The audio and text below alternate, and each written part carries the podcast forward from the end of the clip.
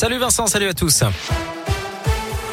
Et à la une, les témoignages se sont poursuivis aujourd'hui devant les assises de l'Isère. Deuxième jour du procès de Nordal Lelandais, notamment pour le meurtre hein, de la petite Maïlis. Ce matin, l'une de ses ex-compagnes a été entendue à la barre. Elle a décrit des violentes disputes. Elle est également revenue sur cette vidéo intime qu'il aurait tournée et diffusée sur une plateforme pour adultes à son insu.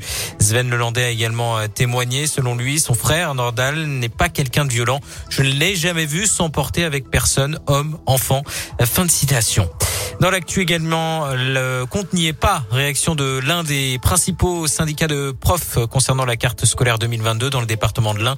Une première réunion avec l'inspection d'académie hier a débouché sur la création de 55 postes dans l'Ain, 23 ouvertures de classe, 6 postes de remplaçants et 26 postes dédiés à la formation et aux décharges de direction contre 35 fermetures de classe.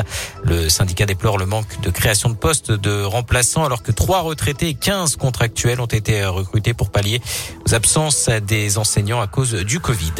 Une nouvelle manifestation des agents du social et du médico-social aujourd'hui appelle à la grève au niveau national. À Bourg-en-Bresse, le rendez-vous était donné en début d'après-midi pour une déambulation jusqu'à l'ARS et une assemblée générale à la maison des syndicats. Les agents veulent une meilleure reconnaissance salariale.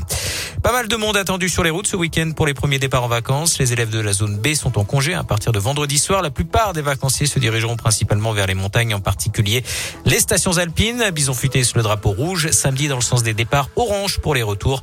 Le reste du temps, ce sera vert en Auvergne, Rhône-Alpes. Et puis en foot, séance de rattrapage ce soir pour l'OL et l'OM. Les deux Olympiques se retrouvent à 21h à Dessine à huis clos pour rejouer le match de la 14e journée de Ligue 1, interrompu, on s'en souvient, en novembre à cause d'un jet de bouteille sur Dimitri Payet.